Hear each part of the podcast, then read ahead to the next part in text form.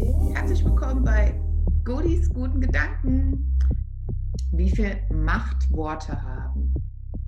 Und vielleicht kennt ihr das, vielleicht kennst du das, dass dir schon mal jemand was gegen den Kopf geknallt hat und du gedacht hast, hm, stehe ich drüber, ist gar nicht so schlimm für mich. Und dann merkst du auf einmal drei Tage später, das begleitet dich immer noch. Du erinnerst dich immer noch daran wie machtvoll Worte sind, wie sehr sie an uns kleben können, wie, sie, wie wir sie mittragen. Und warum trägst du sie mit? Weil du sie angenommen hast. Da fällt mir gerade ein, Kinder, ja, man sagt auch mal, Kinder seien so grausam, Kinder seien so ehrlich grausam. Nein, sie sind nur ehrlich und sie sagen, was in ihrem Kopf vorgeht. Und wir als Erwachsene haben dann halt unsere Schwierigkeiten, das richtig einzuordnen, weil wir das vielleicht annehmen. Kinder unter sich, ob das so, die sind da ähm, noch nicht dahingehend konditioniert, das sagt man nicht. Das ist eine Konditionierung. Warum sagt man das nicht? Weil man dem anderen wehtut oder weil der andere das annehmen könnte? Weil der andere hat ja auch die Möglichkeit, darüber zu stehen und zu sagen, es ist mir total egal. Wenn ihr aber mal überlegt, wie war das denn als Kind? als euch jemand gesagt hat, du bist aber eine blöde Kuh, mit dir spiele ich jetzt nicht, äh, vielleicht auch Mobbing erlebt habt. Also ich durfte mir auch schon ganz tolle Sachen anhören. Äh, das teile ich doch jetzt gerne mal mit euch. Ich wurde in der Mittelstufe von einem Mitschüler Hängebauchschwein genannt, weil er mich ja fett und äh, hässlich fand. Und ich hätte ja so einen Bauch wie ein Hängebauchschwein. Und das hat er auch allen erzählt, da war lustig und cool. Mich hat das total getroffen, weil, was habe ich dem denn getan? Also er war in der Parallelklasse, ich habe ihm gar nichts getan. Und wie ihr euch vorstellen könnt, so als Teenager mit 14, 15 Jahren sitzt ja sowas. So eine Beleidigung, Mobbing. Weil natürlich äh, Pubertierende, die nehmen das an, die sind mit sich selber beschäftigt. Ja, ich auch, war ich auch damals. Und Jahre später kommt dann raus, dass dieser junge Mann so neidisch war, weil ich vermeintlich aus seiner Perspektive so gut in der Schule war aus meiner jetzt nicht unbedingt so. Das war seine Art, damit umzugehen. Und wenn du dir überlegst, wie viel Dreck und Mobbing hast du schon erlebt oder wie viele schlimme Worte hast du schon gegen den Kopf geknallt bekommen und hast sie vielleicht angenommen und dachtest, da will dir jemand richtig böse und der fährt dir jetzt an Karren, hast aber nie darüber nachgedacht, ob er das vielleicht tut, weil er sich minderwertig fühlt, weil er sich schwach fühlt. Weil bei mir ist es zum Beispiel nicht angelegt, dass ich denke, oh, ich kann das alles und es ist alles super, und ich, ich bin total firm in allem. Ja, hier, total, hier bin ich. Und wenn dann sowas kommt, gerade als ich 14 war, das war sehr schlimm für mich. Und heute weiß ich aber damit umzugehen. Heute weiß ich, dass es sowas wie Neid gibt und dass Menschen neidisch auf mich sein können. Mein Verstand sagt mir aber, das gibt es. Und mein Herz sagt mir, das braucht man nicht. Wenn ich etwas Tolles bei jemand anderem sehe, dann könnte ich dem applaudieren und sagen, wow, was der da hingekriegt hat oder was sie hingekriegt hat, toll. Und mir das zum Vorbild nehmen. Oder auch einfach sagen, toll, Sachebene, hat sie super hingekriegt, hat er super hingekriegt, gefällt mir und nicht, ich möchte auch so sein oder mm, nur weil sie jetzt so ist, wie sie ist oder das tut, was sie tut, fühle ich mich klein. Warum? Das sagt ja mehr über die Person aus, die sich da gerade klein fühlt, als die Person, die ein authentisches Leben lebt. Ich möchte aber jetzt heute mal die Perspektive drauf lenken, und sagen, ja, das Gegenüber ist aber kein Opfer. Dein Gegenüber hat auch die Entscheidung und die Verantwortung für sich selbst zu sagen, ich schieße zurück oder ich lache drüber. Ich hätte auch mit 14 drüber lachen können. Du kannst dir andere Strategien überlegen. Du kannst die Leute links liegen lassen. Nur wenn du merkst, das hat mich getroffen, geht das ja auf einen Resonanzboden bei dir. Das ist ja wie ein Samen, der geworfen wird, wie die Pusteblume, die ihren Samen verstreut und da, wo die Erde fruchtbar ist, da, wo das gedeihen kann, da geht das hin. Und deswegen machen Menschen, die sich klein fühlen, andere klein und die finden genau diejenigen, genau aus dem Heuhaufen raus, bei denen sie das machen können. Und warum? Weil da der Nährboden ist. Weil sie merken, intuitiv merken, das kommt hier an. Da kann ich jetzt Dreck werfen, und dann fühle ich mich ein bisschen besser. Dann habe ich den anderen von seinem vermeintlichen Thron geholt und fühle mich besser. Sie bemerken aber gar nicht, dass sie den anderen auf den Thron gestellt haben. Weil das ist ja das, was Neid ist. Ich neide jemand anderem Aussehen, Erfolg, ein Auto, einen Job, die weltlichsten Dinge. Damit stelle ich aber denjenigen auf eine Stufe, stelle ich ihn über mich. Ich habe ja auch die Möglichkeit zu sagen, wow, was der alles hat ich frage mal, wie das geht. Wie hast du das hingekriegt? wenn einer aus jemand aus eurem Bekanntenkreis sehr viel abgenommen hat und schnell abgenommen hat, dann wird er ganz oft gefragt, boah, wie hast du das gemacht? Es gibt natürlich auch die Neider, die sagen, äh, guck mal, jetzt hat die ja, na, nimmt die bestimmt wieder zu. Es gibt aber diejenigen, die sagen, boah, ich gehe in den Dialog. Ich möchte wissen, wie das geht und hoffen vielleicht darauf, auf die Wunderformel.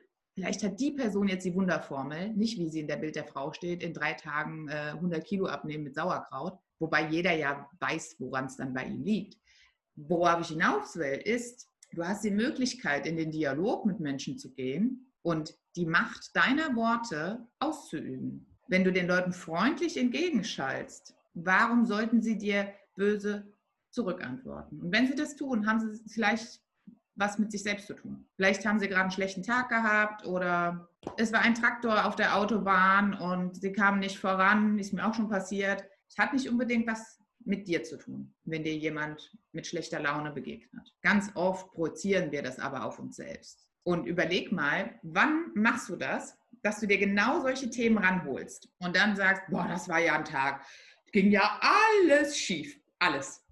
Dann war das noch, dann hier die, der Traktor noch vor mir und dann zieht der da raus und mein Chef und du kreierst das Drama weil du im Prinzip den Nährboden dafür bildest und die Perspektive einnimmst, dass du das Opfer bist. Anstatt die Perspektive einzunehmen, ja, dann geht es heute mal ein bisschen langsamer, puh, dann muss ich ja gar nicht so rennen. Ist auch eine Möglichkeit. Was ich mit meinen Klienten ganz oft mache und mit meinen Kunden, ist Perspektivwechseln. Dass ähm, wir zu einem Thema, zu einer Situation verschiedene Standpunkte einnehmen. Das heißt, man geht dann auch durch den Raum und äh, schaut sich das Thema mal von einem anderen Blickwinkel an also tatsächlich ganz physisch. Schau es dir mal von da drüben an. Wie geht es dir denn dann damit mit dem Thema? Und das hilft. Das hilft, aus der festgefahrenen Situation rauszukommen, aus diesem Mindset rauszukommen. Alle sind gegen mich, alle sind immer neidisch, niemand ist nett zu mir, aus diesen Glaubenssätzen rauszukommen. Tatsächlich, wenn, wenn du die schon lange mit dir rumträgst, je nachdem wie alt du bist, ist es schwierig, die wieder abzulegen. Je älter du wirst, desto länger dauert das, das abzulegen da hilft es halt eben, mal tatsächlich physisch einen anderen Standpunkt einzunehmen und einen anderen Blickwinkel, um die Situation zu betrachten, wie sie auch wahrgenommen werden könnte, wie sie auch aussehen könnte. Ihr kennt ja bestimmt dieses Bild mit der 6 und der 9 und der eine sagt, nee, ist eine 9, der andere sagt, nee, ist eine 6. Auch ein Perspektivwechsel, eine Perspektivfrage. Beide haben recht, weil wie oft geht es uns darum, einfach Recht zu haben. Und warum wollen wir Recht haben? Weil wir uns dann sicher fühlen. Und der Mensch hat dieses Grundbedürfnis von Sicherheit. Sicherheit, Sicherheit, Überleben, Sicherheit, das wollen wir alle. Essen wollen wir auch, ist klar. Das sichert auch das Überleben. Und deswegen suchen wir uns auch Freunde aus, die uns dieses Sicherheitsgefühl geben. Wir haben die Familie, wir haben die Freunde, wir sind in einer Gruppe unterwegs, um sicher zu sein und uns sicher zu fühlen. Und heute haben wir das Thema die Macht des Wortes. Also mit wem bist du in Kontakt getreten und was für, welche Worte hast du dir angehört und in welchem Vertrauen warst du da und in welchem Verständnis warst du dabei. Und wenn dir Worte entgegenschallen, dann hast du die Möglichkeit, dich abzuschirmen, so wie der Krieger des Lichtes auch macht. Er erzählt nicht alles, er erzählt nicht alles von seinen Träumen. Darüber reden ist Energie, die du rausgibst. Und wenn du deinen Traum noch nicht erfüllt hast, wenn du da noch nicht in das Tun, in das Machen gekommen bist, dann verbrauchst du diese Energie für das Tun. Idee, Prozess, Ziel. Wenn du ganz, ganz viel über deine Idee sprichst, mit vielen, vielen anderen und so damit beschäftigt bist, über deine Idee zu sprechen, dann wirst du nicht in das Tun kommen, nicht in den Prozess kommen, weil all deine Energie, die in dein Handeln fließen sollte, in das Erzählen der Energie geht. Und wenn dann noch einer sagt, das ist aber eine blöde Idee, machst du da? Boah, das wird aber nichts. Und du das annimmst, dann kommst du nicht in den Prozess. Was schaltet dir entgegen? Und bist du jemand, ganz ehrlich, Hand aufs Herz, situationsbedingt, ja, der Feedback, ich will es mal Feedback nehmen, nennen, ähm, Kritik nennen, annimmt. Jegliche Kritik annimmt. Oder differenzierst du und sagst, hm, nee, also nee, mein Onkel, mein Onkel Heinz, wenn ich dem jetzt über Geschäftsideen was erzähle, der wird das nicht so richtig einschätzen können. Das hat ein ganz anderes Gewicht. Und wozu ich dich heute aufrufen möchte, ist tatsächlich, wenn die Leute dir entgegentreten und du das Gefühl hast, hm, das ist irgendwie nicht so cool, was mir hier gerade an Worten entgegengebracht wird, kannst du dich abschirmen. Stell dir einfach vor, diese vermeintliche Feindseligkeit seinen Tennisball, der auf dich zufliegt. Und vielleicht ist das auch so eine Tennisballmaschine. Das habt ihr bestimmt schon alle mal gesehen, wo die Tennisbälle zack, zack, zack, zack, zack, zack, zack rausfliegen. Du hast die Möglichkeit, dort stehen zu bleiben und dich voll abballern zu lassen. Das tut weh. Garantiert. Versprochen. Du hast aber auch die Möglichkeit, einen Schritt zur Seite zu gehen und das an dir vorbeifliegen zu lassen. Und das meine ich mit Abschirmen, mit Filtern, mit nicht alles annehmen, was dir entgegengebracht wird. An Gedankengut, was vielleicht nicht deins ist, was dich vielleicht auch von deinem Weg abbringen würde. Wenn du jedoch offen dafür bist, überprüfe mal, ob du wirklich diesen Weg gehen willst. Wenn du ein authentisches Leben lebst und bei dir selbst bleibst, wird es dir besser gehen.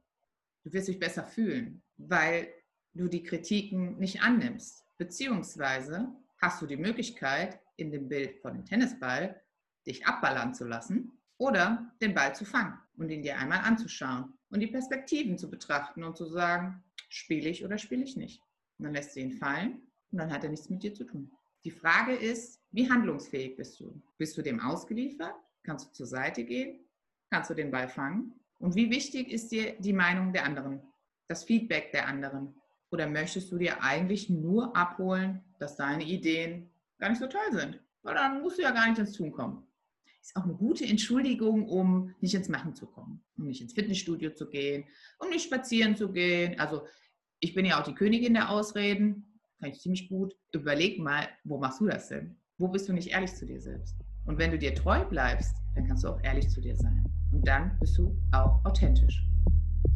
Und ja, dann sage ich noch, bis nächste Woche und tschüss, eure Cody.